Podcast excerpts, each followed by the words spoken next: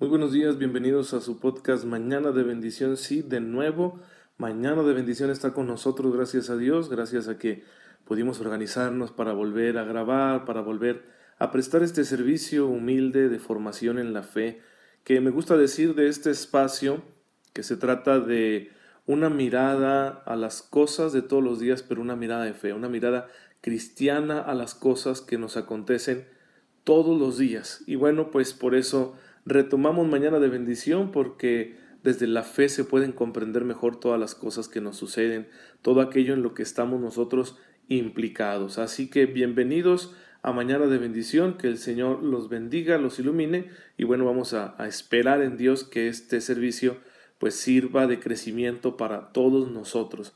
Estamos en octubre, mes del Rosario. Ojalá que puedan comprometerse con esta forma tan especial de oración que tenemos gracias a Dios y que pues nos ayuda a disciplinar, no sé, el rosario necesita que uno esté concentrado, que, que estés pendiente de lo que estás diciendo y puede ser un reto, pero por eso mismo es muy bueno porque nos enseña que la oración es disciplina, no simplemente pues una cuestión de, de sentimientos, ¿no? sino es de, de acción, de aplicarse. Y además el día de hoy es la fiesta de los santos ángeles custodios y pues el Señor nos enseña en su palabra que cada uno de nosotros tenemos un ángel custodio, ¿no? un guardián asignado que nos ayuda en nuestra tarea de, ser santos como Dios nos quiere santos. Y eh, lo dice el Señor en Mateo 18:10, tengan cuidado de no menospreciar a uno de estos pequeños, porque yo les digo que sus ángeles en los cielos ven siempre el rostro de mi Padre que está en los cielos. Es decir, que estos espíritus guardianes que Dios ha creado para nosotros, que son seres personales como nosotros, aunque no tienen cuerpo, no tienen materia, por eso no los vemos, pero están a nuestro lado y están en la presencia de Dios intercediendo por nosotros. Así que por eso Jesús dice, tengan cuidado, ¿sí? Porque los ángeles guardianes le dicen a mi Padre todo, todo, todo lo que está pasando con sus pequeños, ¿sí? Entonces, son nuestros defensores. Defensores, pues, eh, de, los enemigos que tiene nuestra alma, ¿sí? Que decimos que tradicionalmente se nos ha enseñado que los enemigos del alma son tres. Son el mundo, como este conjunto de cosas que a veces se realizan al margen de Dios y que nos puede seducir, nos puede apartar de Dios. La carne, que es nuestra condición humana débil, que está inclinada al mal, si no se refiere específicamente al cuerpo, sino toda nuestra humanidad inclinada al mal. Y por supuesto también, pues, eh, eh, el diablo, el espíritu del mal, los ángeles caídos, los ángeles rebeldes, que son todo lo contrario a los ángeles guardianes. Así que feliz día de los santos ángeles custodios, felicidades a quienes llevan el nombre de ángel, de ángela, porque pues este es el día de su onomástico. Quiero felicitar a la señora Rosy Dosal, que es su cumpleaños, porque pues ella es una gran amiga y ella ha contribuido enormemente a eh, que esté presente mañana de bendición, ¿verdad? En gran medida ella ha sido impulsora de este medio, así que bueno, pues Rosy, felicidades, que el Señor la bendiga y mire que, que gracias a usted, mañana de bendición está nuevamente en el aire, sí, en la red. Bien, eh, les decía yo el día de ayer que tenemos que retomar el podcast donde lo habíamos dejado y, estábamos nosotros introduciéndonos en esta tercera parte del catecismo que es eh, la parte de la moral, la dimensión ética de la fe de la iglesia. Y, que es muy importante porque tiene que ver con nuestro comportamiento, con nuestra vida, de manera que nuestra religión no se convierta en cuestión de puros sentimientos, ni tampoco de meros conocimientos, no una cosa meramente intelectual, sino que tenga que ver con la vida, con nuestras acciones, con nuestro modo de estar en el mundo. Pero para ello hay que tener muy claras las bases y aquí es donde vamos a comenzar, ¿sí? Tener muy claras las bases de la moral? ¿Cuál es la raíz de la moral cristiana? ¿Por qué hablamos de moral? Que, es un tema que quizá en la época que estamos viviendo a muchas personas les resulte extraño o francamente desagradable. ¿no? no queremos hablar de moral porque sentimos que hay muchas moralidades y que lo que es bueno para una persona puede ser no bueno para mí y por lo tanto pues eh, si alguien me propone alguna cosa como definitivamente buena o definitivamente mala, yo le puedo decir, oye, me estás imponiendo tu moral. Y tenemos una guerra de moralidades hoy en día, de la cual se aprovechan los, los estados, los gobiernos, las ideologías, para introducir enormes brechas, ¿verdad?, en, en la ética de las sociedades. Pero bien, olvidémonos de eso, ¿sí? Y centrémonos en lo nuestro.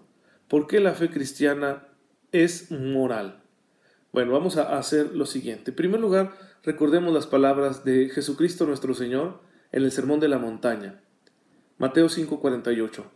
Sean perfectos como su Padre Celestial es perfecto. En este sermón, capítulos 5, 6 y 7 del Evangelio de San Mateo, Jesucristo nos da una serie de, de reflexiones y de pautas que nos ayudan a entender qué es lo que Dios quiere de nosotros qué clase de vida, qué clase de, justicia, de bondad quiere Él que practiquemos. Y Jesús pide una justicia, una bondad, un amor más alto que el que practicaban los fariseos. Él quiere que nosotros actuemos como Dios nuestro Padre. ¿Cómo actúa nuestro Padre Celestial? Es bueno con todos, es amoroso, es misericordioso. Así tenemos que ser nosotros. Nos puede parecer un ideal muy alto, lo es, es el ideal más alto que puede haber. Pero es lo que Jesús plantea. Nos está diciendo que, la salvación y la realización del ser humano se juega en tu capacidad, tu decisión de vivir como el Padre vive, de ser como Dios. Claro que de aquí también se va a derivar la doctrina de la gracia, porque no es algo que podamos hacer con nuestras solas fuerzas sino que es la gracia de Dios la que lo realiza en nosotros, y por eso lo que al hombre le toca es estar abierto a la gracia de Dios. Más adelante ahondaremos en este tema de la relación que tenemos con la gracia de Dios. Pero el ideal está allí, ser perfectos como el Padre Celestial. Esta perfección no es la perfección de aquel al que todo le sale bien, tampoco es la perfección de aquel que lo puede todo o que lo sabe todo, sino que la perfección que nosotros debemos reproducir en nuestra vida es la perfección en el amor, de aquel que ama en todo lo que está haciendo. Aquel cuyo motivo para hacer lo que sea es el amor. De esa perfección es de la que nos habla Jesucristo. Esa es la que nos pide y nos la pide como un mandamiento. La iglesia va a comprender bien esto, ¿sí? Jesús nos dice, sean perfectos como su Padre Celestial, es decir, amen como ama su Padre Celestial. Y luego Él nos ha dado ejemplo, por supuesto, de este amor de este amor que llega hasta el extremo de dar la vida. Y por eso nos va a dar un mandamiento, ¿sí? En, en Juan 13:34 está escrito lo que Jesús dijo, ámense los unos a los otros, pero como yo los he amado. Nos da ese ejemplo, ¿sí? Nos da ese ejemplo. Jesús nos ama, nos ha demostrado lo que es el amor y entonces nosotros debemos hacer lo mismo, amarnos unos a otros. Suena muy bonito, a todo mundo, aunque no sea creyente, le agrada esta frase. Sí, ¿verdad? Lo que tenemos que hacer en la vida es amarnos. Vivamos, vivamos para el amor. Sí, decían allá en los setentas, en los tiempos de los hippies, hagamos el amor y no la guerra. Pero, ¿cuál es el problema? Que tenemos ideas muy diferentes de qué cosa sea el amor. ¿Qué es el amor? ¿Sí? Janis Joplin, esta cantante, me parece que inglesa, eh, muy reconocida, muy, muy creativa, tiene una, forma de cantar muy especial, la verdad, a mí en lo personal me gusta, aunque con los temas que trata en sus canciones, pues no siempre está uno muy de acuerdo, pero su estilo musical eh, me parece a mí muy bonito, muy original. Eh, y Janis Joplin decía, y ella estaba dentro de este tiempo de efervescencia, ¿no? De, del movimiento de hippie, del nacimiento del rock and roll, etc. Y ella decía, lo que te hace sentir bien no puede ser malo. Ese era su criterio moral, ¿sí? Si algo me hace sentir bien, significa que es amable, es algo digno de ser amado, por lo tanto no es malo, ¿sí? tiene que ser bueno. Cuidado con ese tipo de, reflexiones que en principio parecen muy convincentes. ¿Qué, ¿Qué significa esa clase de amor? Un amor sentimental. Hay muchas cosas, hermanos, que son francamente malas, pero que son placenteras, nos pueden hacer sentir bien. No pueden ser amor. Si son francamente malas, no pueden ser amor. Entonces es preciso que nosotros determinemos de qué clase de amor estamos hablando. Por eso la iglesia va a tomar la enseñanza de Jesucristo y la va a empezar a aplicar a circunstancias concretas, lo vemos ya en el Nuevo Testamento, y nos van a decir que este amor que hay que practicar no es un amor sentimental, no es un amor celoso, interesado, eh, egoísta, que está centrado en el propio placer, no es un amor posesivo. Es el amor de Jesús, como Él nos lo enseñó. Es un amor, en primer lugar, operativo, que nos lleva a actuar, y es un amor oblativo, que implica la entrega de mi propio yo. Por eso San Pablo dice en Efesios 5.1, sean imitadores de Dios como hijos muy amados suyos. De eso se trata nuestra religión, no de saber que hay un Dios, no de tener estipuladas ciertas verdades, nuestra religión incluye todo eso, sino que implica ante todo una manera de ser. Sean imitadores de Dios como hijos muy amados suyos. San Pablo nos está diciendo, si ustedes ya recibieron el amor de Dios, practiquen ese amor en sus vidas. Hagan del amor, dice San Pablo, la norma de su vida, ¿sí? Efesios 5.1 y siguientes. Esos primeros versículos del capítulo quinto de la carta a los Efesios son muy importantes para nosotros. Hagan del amor la norma de su vida. La ley de la vida de un cristiano, su guía moral, su núcleo ético, tiene que ser el amor. Pero un amor, insistimos, oblativo. Fíjense que continúa diciendo San Pablo, como Cristo, que nos amó y se entregó por nosotros. Entonces estamos hablando del amor que es entrega, del amor que te lleva a hacerte ofrenda, ¿sí? A tomarte a ti mismo y hacerte ofrenda para Dios y para los demás. No estamos hablando entonces simplemente de la pasión o del arrebato o del erotismo o, de otras formas de amor. No estamos hablando de un misterio mucho más grande, ¿sí? de un amor incondicional que nos lleva a dar lo mejor de nosotros mismos en orden a que todos crezcamos en humanidad. Ese es el amor que Cristo nos pide practicar y es el amor que vive en nosotros por el bautismo. Entonces no podemos reducirlo a una idea ni a un sentimiento pasajero, ¿sí? Ni a la eh, ni al deseo de querer ver satisfechas nuestras carencias, ¿sí? Nuestro deseo de ser gratificados. No, estas cosas que he mencionado, amor así humano, eh, erotismo, pasión, miren, en principio son buenas y tienen su lugar. Para ser buenas tienen su lugar en la vida del hombre. Pero el amor del que estamos hablando no se reduce a ello. Es un amor que la supera, es un amor muchísimo más grande, por eso va a ser un amor exigente y por eso, ¿sí? un amor exigente y por eso este amor exigente nos va a ver, nos va a ver, nos va a hacer la necesidad de una ética, una moral, ¿sí? De que distingamos lo bueno de lo malo. Nuestro criterio fundamental es este. ¿Estoy amando a la manera de Cristo, sí o no? Mi criterio como creyente no puede ser el de Janis Joplin todo lo que me haga sentir bien no tiene por qué ser malo. No, de ninguna manera. Mi criterio es el de Cristo, ¿sí? Estoy amando a su manera, estoy amando con generosidad, con rectitud. Híjole, pues tal vez no. Entonces, probablemente lo que estoy haciendo está mal. Y debo realizar una conversión, un cambio. Este amor siempre nos va a invitar a realizar cambios en nuestra existencia, en nuestra vida.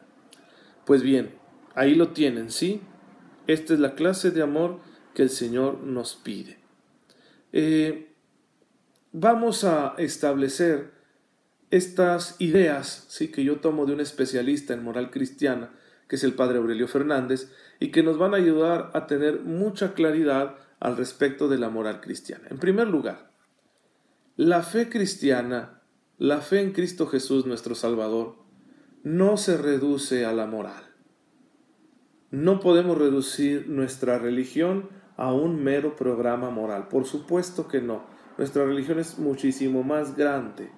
¿sí? Eh, la moral cristiana tiene su lugar dentro de un marco mucho más amplio, que es la relación interpersonal que se establece entre Dios y el hombre por medio de la fe en Jesucristo. El marco relacional es mucho más grande que el marco moral. Por eso para nosotros lo primero es lo espiritual. Lo primero es la oración, lo primero es el encuentro con Cristo en la Eucaristía, la escucha de su palabra, el reconocer a Cristo en el hermano, especialmente en el necesitado. Para nosotros eso es lo primero. Después viene ya ahora sí la moral que se deriva de esta dimensión interpersonal. Entonces la fe cristiana número uno, la fe cristiana no se reduce a la moral. Pero, número dos, sí que incluye un programa moral, por supuesto. Nuestra relación con Dios nos invita a vivir de cierta manera.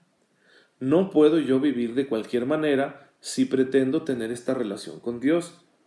Si me digo lleno del Espíritu Santo, redimido en Cristo, hijo del Padre, yo tengo que vivir como Dios. ¿sí? Es decir, practicar la clase de amor que mi Padre me ha dado primero. Practicar la misericordia que mi Padre me ha dado primero ser misericordioso como Él. Entonces, esto exige un comportamiento moral. Exige que yo me dé cuenta que hay realidades que no son compatibles con el amor de Dios, por lo tanto yo no debo optar por ellas. Y que en cambio sí que tengo que estar optando constantemente por todo aquello que sea bueno, que sea compatible con la voluntad de Dios. Luego el tercer punto. La moral cristiana no se reduce a los diez mandamientos. Los diez mandamientos, el decálogo dado por Dios a su pueblo mediante el ministerio de Moisés en el desierto, eh, son algo válido, de carácter universal, pero están expresados de tal manera que no son suficientes. Porque recordemos que nos encontramos en una etapa provisional de la historia de la salvación, que aún está muy limitada por eso la mayoría de los mandamientos que encontramos nosotros en el Decálogo empiezan diciendo, no harás esto, no harás aquello. Y, nosotros a veces en, en, nuestra época estamos muy prevenidos, ¿no? No queremos que nadie nos diga lo que tenemos que hacer. No queremos que nadie nos prohíba cosas. Y por eso podemos sentir cierto rechazo al planteamiento de los mandamientos. Sin embargo, tienen su bondad, porque establecen límites claros de lo que es bueno y lo que es malo. Lo cierto es que Jesús los supera, ¿sí? Los engloba en el mandamiento único, amar a Dios con todo nuestro ser y al prójimo como a uno mismo. Y de esta forma, los diez mandamientos van a, en primer lugar, eh, alcanzar su pleno sentido y, en segundo lugar, a integrarse en una visión mucho más amplia. Si yo no puedo decir, como ya cumplo los mandamientos, ya soy bueno. No, Jesús nos va a pedir mucho más, un desapego enorme como en el caso del joven rico, ¿no? El, San Mateo, me parece que es el capítulo 19, o es en San Lucas, ya no recuerdo, pero todos conocemos este pasaje, ¿sí? Del joven rico, que le dice a Jesús, no, pues si yo desde niño cumplo los mandamientos. Y Jesús le dice, no más que te falta una cosa, despréndete de lo que estás amando. En realidad tú amas más al dinero que a Dios. Una rectitud así vivida no tiene mucho valor. Por eso Jesús nos va a pedir siempre mucho más. La fe, la moral cristiana no se reduce a los diez mandamientos.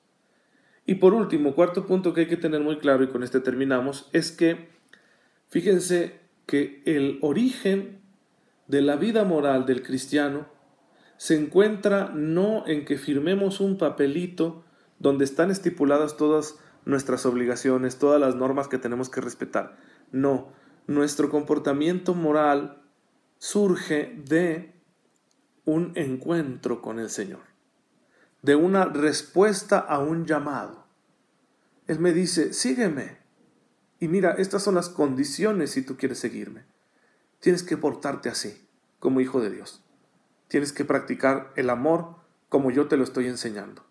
Tienes que ser misericordioso porque tú mismo has recibido misericordia. Y entonces uno responde, sí Señor, está bien.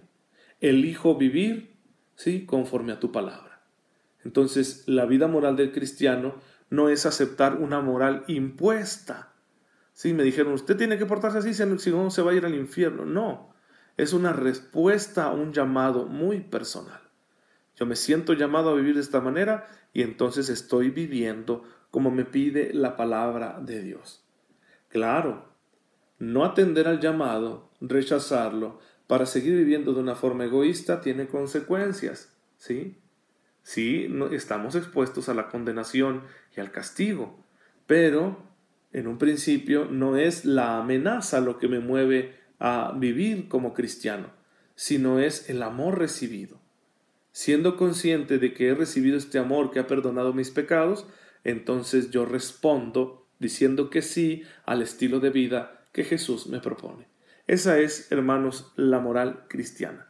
Ojalá que lo tengamos muy presente para que nos sirva como de referencia general en las reflexiones que vamos a tener pues en los días venideros con el favor de Dios y que ya en nuestra cotidianidad nosotros nos estemos aplicando como el Señor quiere para poder eh, vivir ah, de una forma agradable a Él, vivir haciendo su voluntad, vivir santamente y con alegría, ¿sí?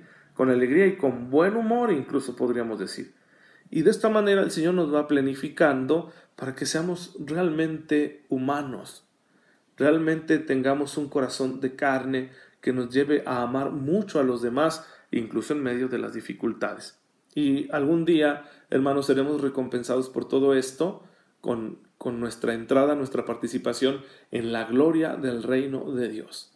¿Sí? Eso es el, gran premio que estamos esperando. Que claro que aquí ya encontramos mucha satisfacción, ¿eh? Vivir cristianamente, si bien es difícil, es altamente satisfactorio, porque nos permite una enorme libertad con respecto a las cosas del mundo y porque encuentras sentido en todo lo que haces, ya que estás amando como Dios quiere.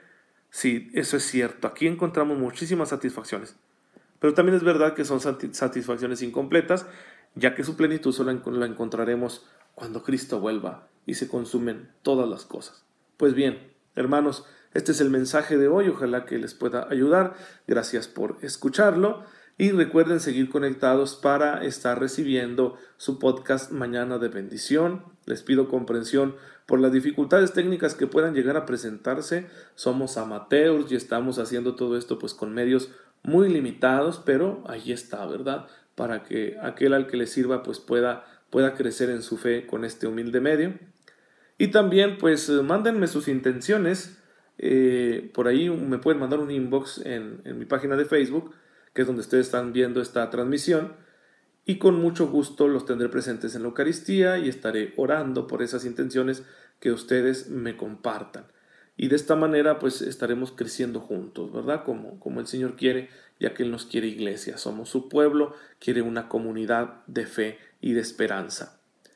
Eh, también eh, les voy a estar haciendo algunos anuncios, ¿verdad? Para que esta plataforma sirva pues de, de promoción, ¿no? De tantas cosas buenas que luego tenemos al alcance y que no nos damos cuenta, así que también voy a aprovechar este espacio para ello.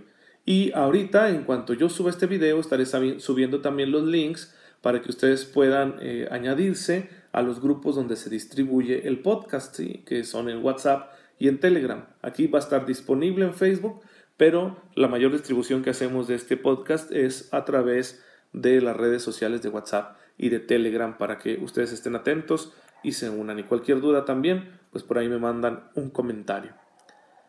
Pues se llega el momento de despedirnos y por supuesto hay que hacerlo dando gracias a Dios y recibiendo su bendición. Señor, te damos gracias porque nos permites volver a tener este recurso en nuestras manos para crecer en la fe. Bendícelo.